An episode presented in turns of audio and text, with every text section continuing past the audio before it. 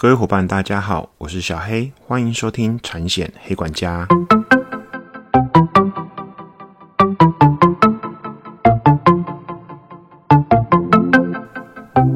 产险黑管家可以透过所有通路上架收听，不管你是 iOS 系统或是 Android 系统的手机，请搜寻产险黑管家。令小黑在 FB 也有成立粉丝专业，Parkes 新上架的技术会在上面公告。有空啊，也会在上面写一写有关于产险资讯的文章。如果大家有想要听的主题或是议题，也可以私讯粉砖，我也会回复哦。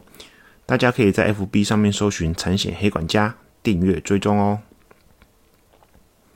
Hello Hello，大家上周一切都还顺利吗？小黑希望各位业务伙伴工作跟家庭都要顺顺利利哦。人生就是这样子嘛，对不对？一切平安。最近又有一些。新闻，或者是有一些艺人，因为一些不如意的事，或者是身体的状况哦，都都不怎么 OK 哦。那我觉得，唉，身体健康、平安快乐，真的是人生最大的财富。所以啊，真的要多关心自己的身体，然后多关心自己的家人。今天想要跟大家聊一聊公共意外责任保险的议题，我就觉得这个议题其实也还算蛮有趣的啦。不晓得大家最近有没有关注到一个新闻？前阵子的新闻就是有关于新竹棒球场。新竹棒球场最近蛮名的，蛮有名的嘛，对不对？好啦，说到新竹棒球场，嗯，说到棒球好了，我就可以跟大家侃侃而谈哦。其实小黑小时候真的超爱打棒球，到现在啊，那应该是我这辈子到目前最爱的运动之一。国小的时候是因为那时候职棒正热嘛，那时候小黑国小的时候，那时候是刚好职棒呃三四年这样，就职棒元年开始没没几年，然后那时候刚好正热。啊，我还记得那时候，呃放放学之后啊，都会去排那种外野的免费国小的学生票。哦，我不知道大家跟小黑的年纪有没有一样，那时候。棒球热的时候，然后有去排那种外野的免费学生票，那超好笑的。就是我我在排的时候，然后工作人员就过来，就看着我就说：“你是国小生吗？” 因为小黑那时候其实还蛮大只的哈。那国小的时候身高跟体重就还算蛮大只，就看起来就不像国小生，跟其他就是同学比起来是蛮大只的，身材蛮比较高大这样。然后那时候被质疑说：“你真的是国小生吗？”那我我就是把学生证拿出来，我真的是国小啊，对不对？然后去看那种免费的，真的还蛮蛮好玩的，蛮开心的。好，像那段历程我真的，我真的超迷的啦。除了定时会去台中市立棒球场那边看，那还会去收集球员卡，这样会找球员签名。那那小黑那时候最爱的是三山虎对，三山虎，不知道黑粉有没有跟我一样是三山虎的球迷？我觉得他们蓝色的球衣啊，或者是白呃白底蓝线条球衣，真的是都很帅很漂亮。而且那那时候三山湖有好几个洋将，哦，英甲、戈雅、康雷，哦，那是超爱的哈。到最后还出全垒打王林仲秋嘛。OK，那其实那时候就是因为爱看，所以就觉得哎，就也会想打这样。而且小孩在国小的时候有被台中市某个少棒队的教练看看上。就说我哎，我的身材其实蛮适合从小开始打科班的棒球这样。不过那时候，因为母亲大人觉得我应该要应该要念书啊，以后不是当个医生就当个律师啊，所以那时候其实我妈其实没有没有让希望让我去打这样。那其实那时候就是还蛮听话的，也不会说哎真的很想打，然后就跟妈讲说妈，我就是很想去打，让我去打。OK，所以。就是因为没去嘛，对不对？我妈觉得我要当医生或律师，所以今天才有办法在这里开节目，给各位黑粉做个分享。OK，那我其实从国小一直到现在都有打球，现在在外面遗嘱也有两支球队，嗯，所以就很爱打啦，所以所以所以所以很长年以来真的很热衷棒球这个运动，这样。之前在彝族还有得过全联盟打击王第一名，打击王哦，OK，我都觉得哦，其实我应该有一定程度的实力，不过那是用时间岁月累积下来的了。哦，就算没有实力呢，说实在话，小黑现在大概二十卡手套，棒球手套，因为当初真的很爱买，哦，很爱买棒球手套，然后有买到蛮高等级的，OK。嗯，所以就这样反回馈给大家啦。就是我对于棒球的热爱，其实其实我真的觉得自己也觉得蛮蛮吓人的哦，蛮吓人。到现在都是这样子，从没有间断过。那其实小黑勉励大家，就是其实除了工作之外，有时候在某个领域可能要当个狠人呐。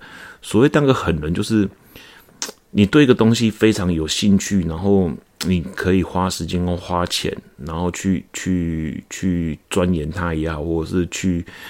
去从事这这个这个你的兴趣，真的花心力下去，然后比别人更狠。我觉得那个不要不要说什么，就觉得那个区块应该是可以让我们在生活当中有会有不同的乐趣啦。就是也不要说只有为了赚钱，或者是说为了养家活口，然后去上班，每天像个傀儡一样。在某个领域，其实你真的很有兴趣去当个狠这个领域的狠人，我觉得对人生来讲真的是一件好事啊！我只是分享给大家。那绕一大圈呢，还是回来今天的议题啦。职棒球员比赛时受伤哦，球场的公共意外责任保险到底能不能启动？OK，那为什么今天要跟大家分享这个议题哦？前面有讲嘛，新竹市立棒球场嘛，那因为是魏全龙队原本预计的主场。那在七月二十三号的时候，呃，客队哈，也就是说富邦悍将的一个外野手林哲轩，他就是扑接一球嘛，结果造成左肩关节唇破裂啊，然后合并旋转肌裂伤这样。那这个这个伤势其实蛮严重，蛮严重的，因为小黑之前有也有也有类似旋转肌的问题哦，因为打球打久会有这样子的问题。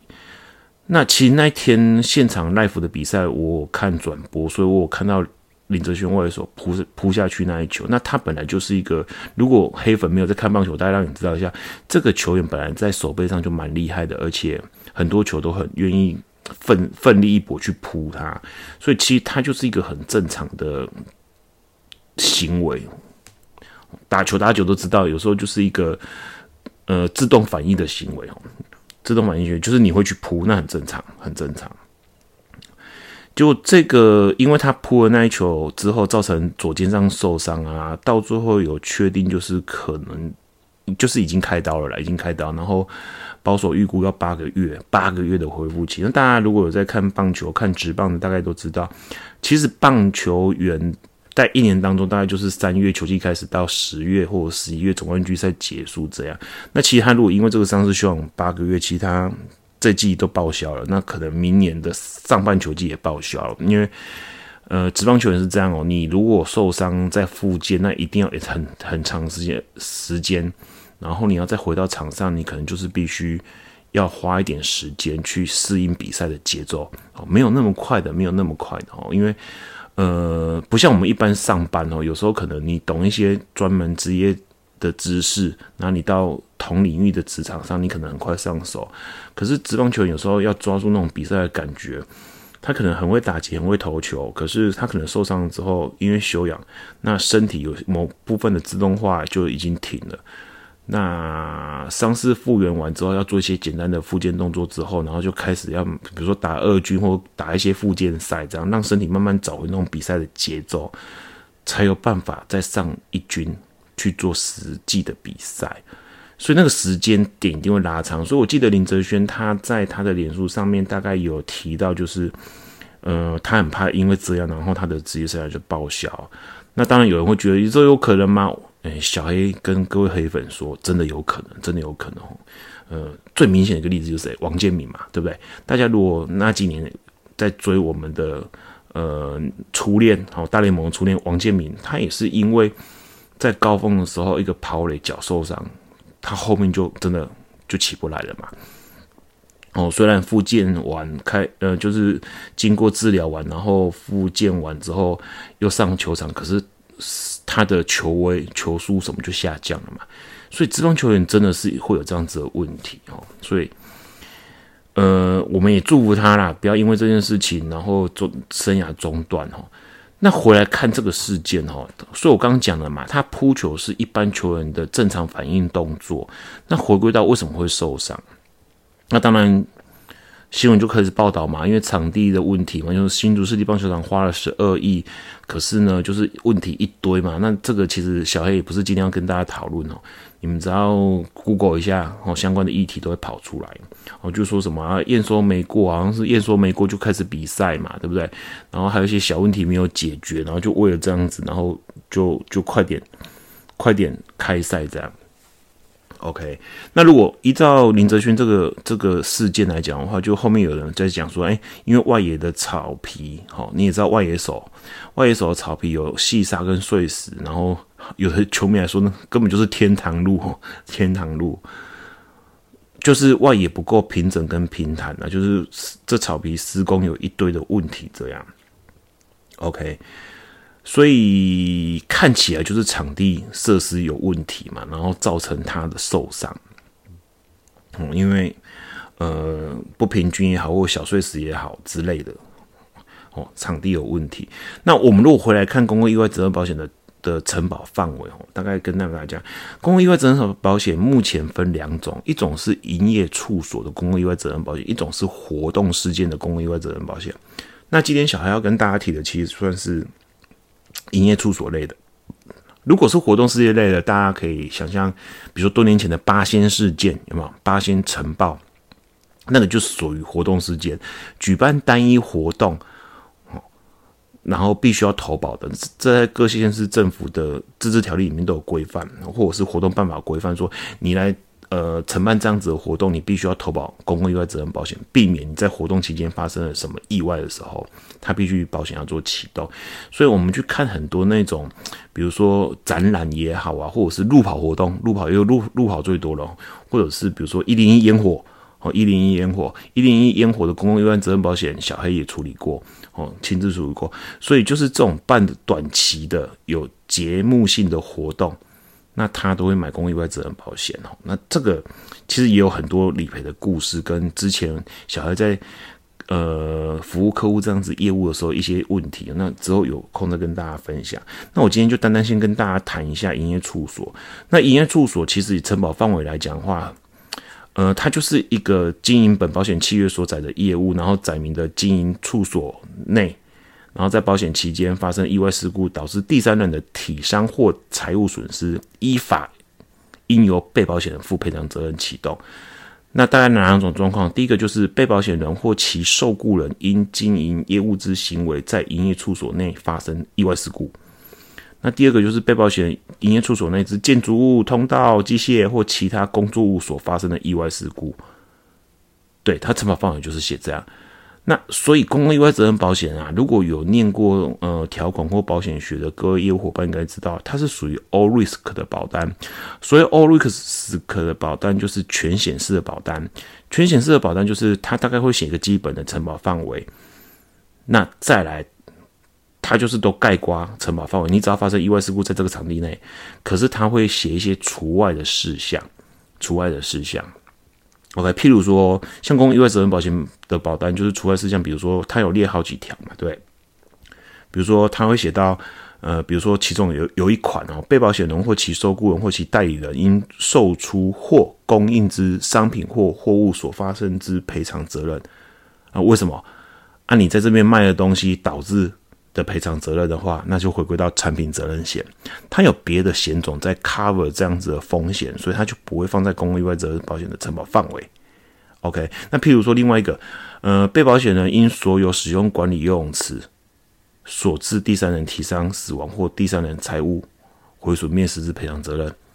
OK，那你会反问小孩说，哈，所以游泳池买的公共都没办法赔哦？啊，不对，它主险的公共是把它除外了，可是。它可以用附加条款把它贴回来，所以大家只要理理解一个概念，就是产险有些商品的架构，譬如说像公共意外责任保险这样，它属于 all risk 的保单，所谓全险式的保单，它不会把该赔的东西全部列举出来，这些列举没有赔，这些列举会赔，没有列举到就不赔，哦，它不会这样子，它是以场所意外事故。第三人应法依附赔偿责任，第应该赔第三人的，他就会启动。可是他会把一些可能发生的事项，把它用除外事项列举下来。可是有些事项它是用别的险种处理，那有些事项你是必须要贴附加条款回来。这样大家懂吗？譬如说我刚刚讲游泳池那一块，很多公寓大厦，很多公寓大厦，或者是些一些比较。比较比较贵的豪宅，或者是也其实也不一定比较贵，然后有一些我们一般的公寓大厦或新的社区都会有游泳池嘛。那一般公寓大厦一相关的办法，你必须买公共意外责任保险，保障这样子的社区在公司的部分，如果住户或第三人受伤的时候，它能启动。如果是管委会的责任的时候，那有些它会有游泳池，就要留意到你有没有把游泳池的附加条款贴回来。哦，当然这个区块其实蛮细的啦。那大部分的核保都会帮你看啊，所以如果各位业务伙伴在处理公共意外责任保险的时候要很小心，因为它有很多除外条款。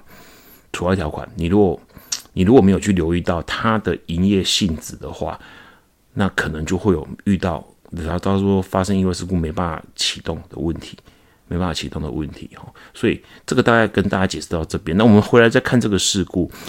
嗯，大家去理清那那个那个整个，它到底符不符合保险要件，能不能理赔？大概有几个点，大家去理清一下。林哲轩在比赛中受伤，在比赛中受伤嘛，那看起来就是棒球场的设计不良嘛。刚刚讲的外野草皮有太多碎石了嘛，不够平坦嘛。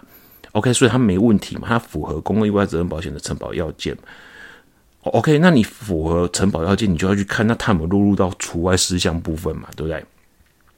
好。第一个问题在林哲轩算是执行业务当中受伤吗？那林哲轩的身份，OK，所以这边小孩要跟大家讲哦，在除了事项第二个有提到，被保险人之家属或在执行职务之受雇人发生体伤死亡或其财物所有损害之赔偿责任。第九款已经写的明明清清楚了哦，执行职务之受雇人发生体伤，好。OK，所以你们想象一个情境：今天如果一个火锅店发生了气爆，好了，里面的员工受伤，公共意外责任保险可不可以启动？不行哦，因为他是员工，他是执行职务之受雇人。所以我要跟大家讲一个概念，就是以前小孩去开拓客户的时候，很常遇到老板，你跟他讲公共意外责任保险的范畴的时候，他们的主观意识都是说啊，所以我就是买这个环境的意外险。这个环境范围的意外险，所以这个环境范围里面的人，只要有人受伤了，他就可以启动。所以这个要特别留意哦，因为不能讲错，哦员工不是在公共意外责任保险承保范围里面的哦。好，那再回来回来看看林哲轩，他是执行职务的受雇人嘛？这个议题就很好，就很好玩哦。我先跟大家讲哦。呃，职业球员啊，如果目前依照劳基法的韩式条例的明定啊，其实职业运动的教练、球员、裁判皆不适用劳动基准法。对，你们没听错，他们不是用劳动基准法。哦，当然今天没有要跟大家讨论，呃，比如说雇主责任险或劳动基准法相关范畴的东西，我只要让你们知道一下。当然，这个区块它是不是用劳动基准法？嗯，我看了很多资料，其实各方的见解不一哈。那也要去看说这个球员他到底是怎么登录在这个职业球团，因为我们大家知道嘛，以目前国内的五个棒球的职业球团来讲的话，他们大概成立的样态其实不太一样哦。比如说有金控的嘛，对不对？像我刚刚讲的富邦悍将中心兄弟嘛。那其实小黑有处理过当中一个职业球团的车险。车险之前之前有处理过哦，那要看他们在登录在什么公司。OK，如果你是登录在职业运动类的，原则上呢就有可能不适用劳基法，就是他们上层公司是登录在什么样的行业。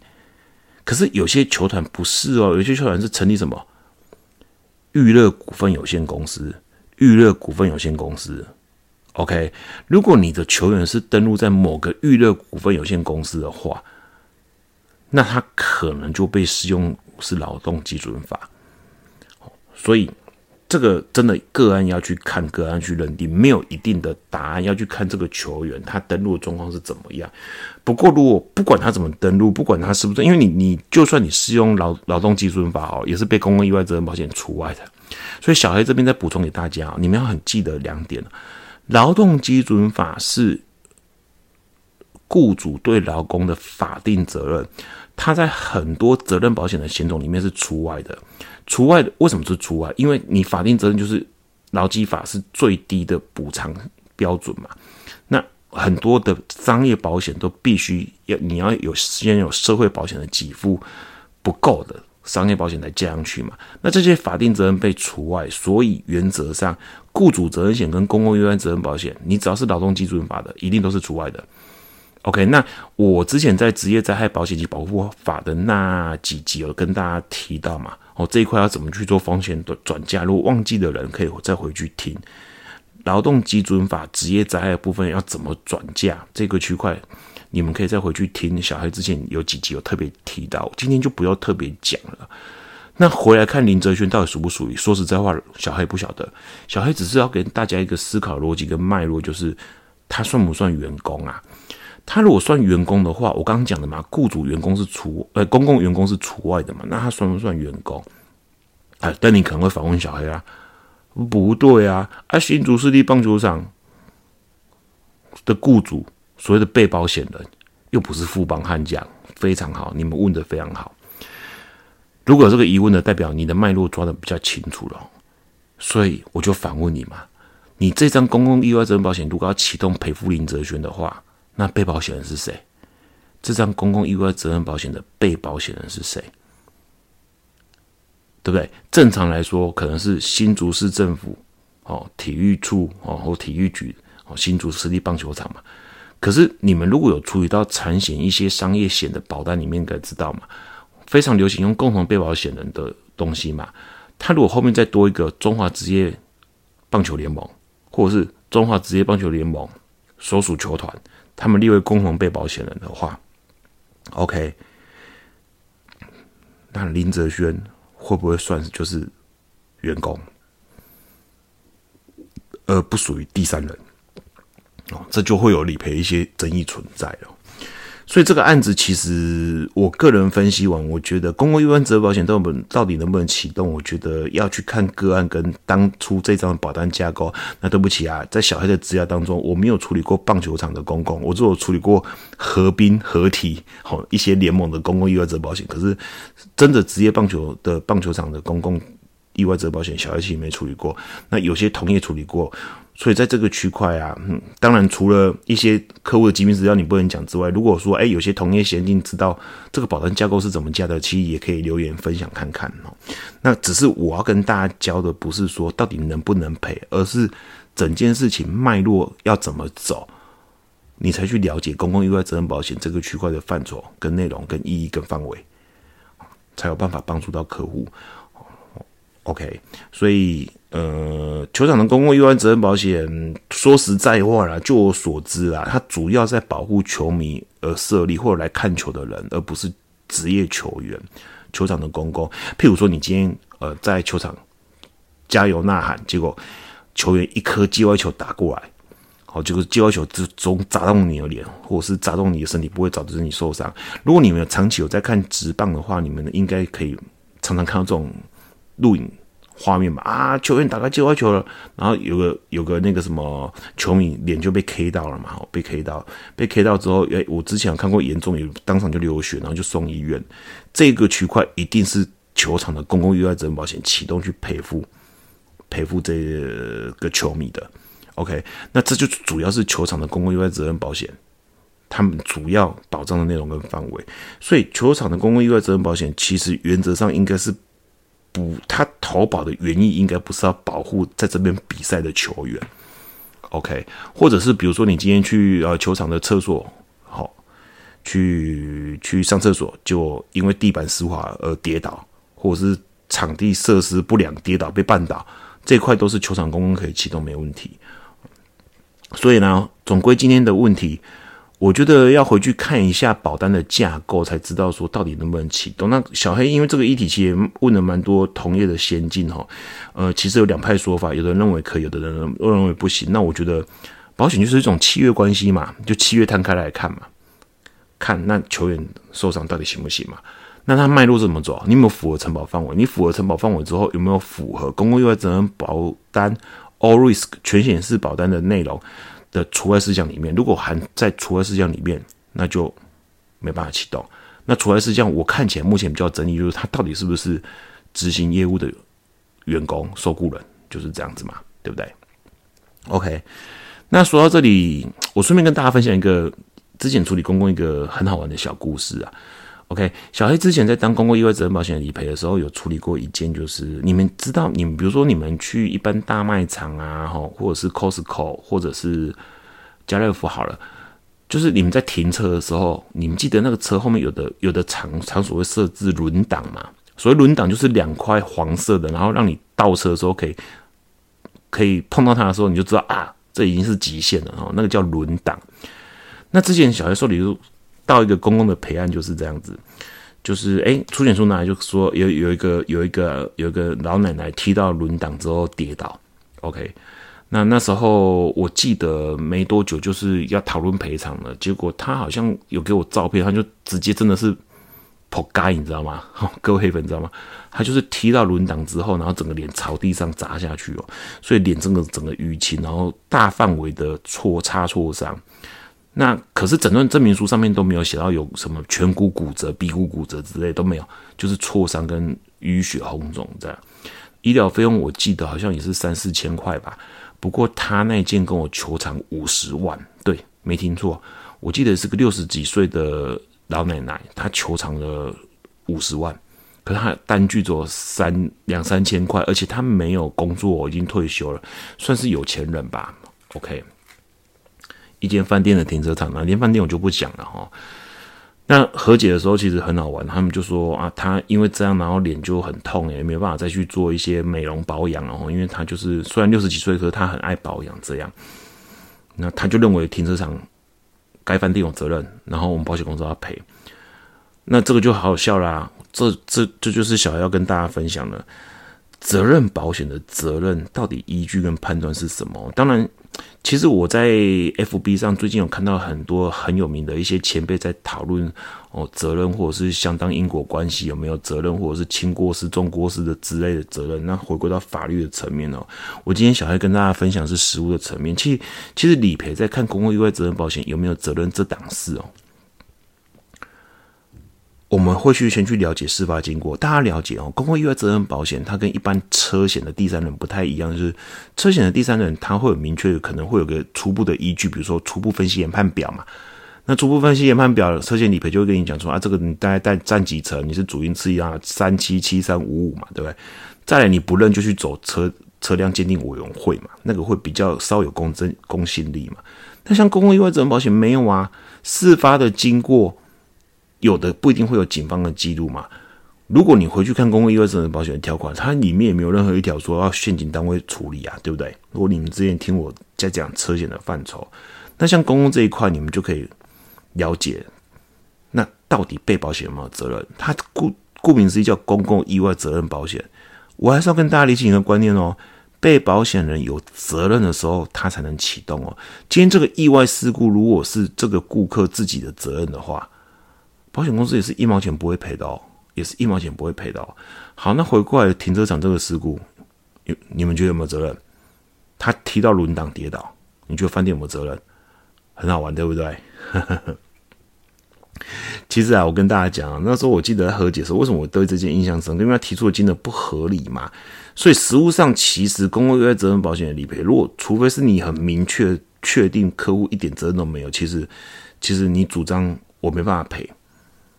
OK，你可能后面有去看一些法院的见解跟判例，觉得哎，这种案子可能就不会赔，理赔开始裁印。可是你如果说你请求只有三四千块，其实理赔会帮你想办法，以站在被保险人立场，保险公司公司能处理掉，他也会处理掉。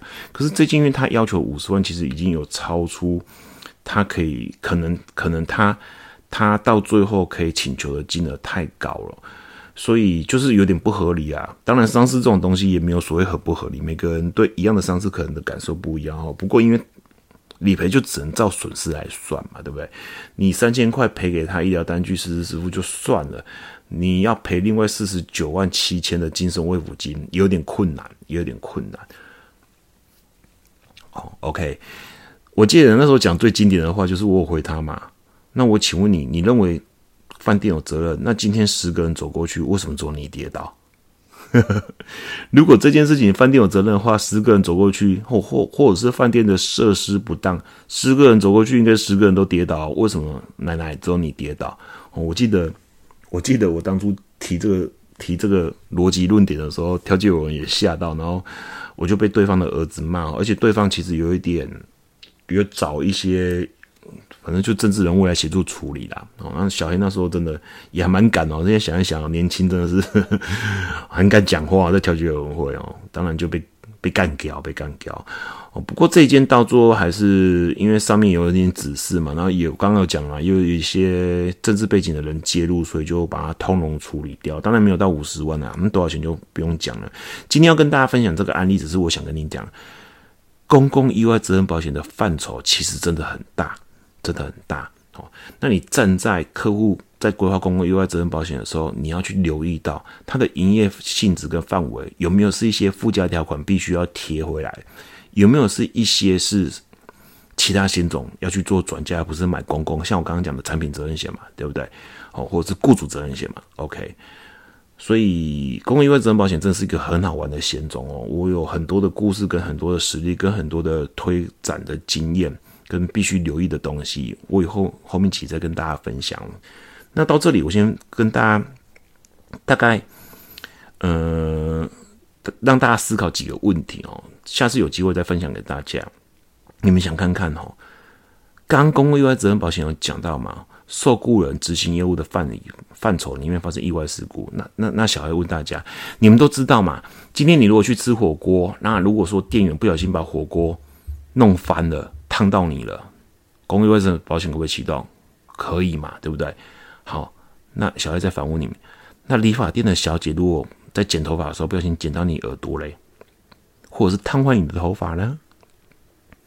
或者是美甲店的老板哦，在帮你做美甲的时候伤到你的指甲，或者是他可能清洁弄不好，让你的指甲就发炎了，这个公共意外责任保险可不可以启动？好，如果你们认为这可以启动的话，那小黑再再问几个问题：医生帮你开刀，然后把纱布留在你的肚子里，好，就开刀有疏失，那医院的公共意外责任保险可不可以启动？药剂师拿错药给你，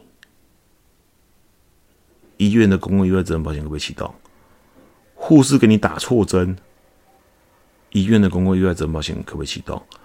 如果你们认为刚刚理发店啊，或或者是美甲店啊，或者是跟你讲餐厅的店员啊的一些执行职务上的一些疏失，你这个店里的公共意外责任保险可以启动的话，那逻辑上医院遇到这样情形，他的公共意外责任保险应该也要启动啊，对不对？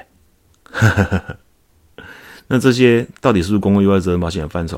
其实大家可以思考一下。我这次就先不给大家一些答案了，你们就尝试着回去看一下条款嘛。对不对？我觉得产险的条款其实真的也蛮杂的，然后因为险种又多又杂，然后架构又不一定。我刚刚讲的嘛，有的是全险式保单，有的是列举式的保单。像车险的乙式，OK，车险的丙式，它就是列举式的保单嘛，它列举碰撞、倾覆、闪电，好这些东西能赔嘛？对不对？没列举的我就不会赔嘛，就是这样子嘛。所以大家可以回去看一下条款，再思考刚刚小黑讲的问题。有机会呢，下次跟大家分享。好喽，今天就聊到这边喽。希望今天这个议题你们可以学到一些公共意外责任保险基本的逻辑架构的东西哦。那小黑很喜欢用一些实物来跟大家讲，譬如说我刚刚前面有前面有跟大家提的嘛，哦，比如说上一集上一集跟大家讲林志颖车祸嘛，这次跟你讲棒球职业棒球球员在棒球场受伤。那希望大家真的可以学到东西啦。那也祝大家新的一周工作顺利。那多多要关注客户产险的保障哦，看额度够不够，有没有买到期权哦。不要因为产险事故而造成资产很严重的减损。那我们下期见喽，拜拜。